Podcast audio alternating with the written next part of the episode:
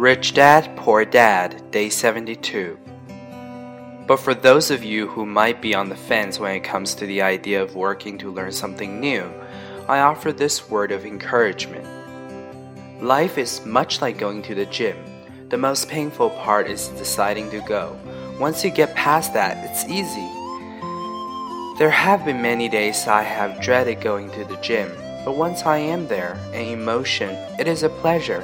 After the workout is over, I am always glad I talked myself into going.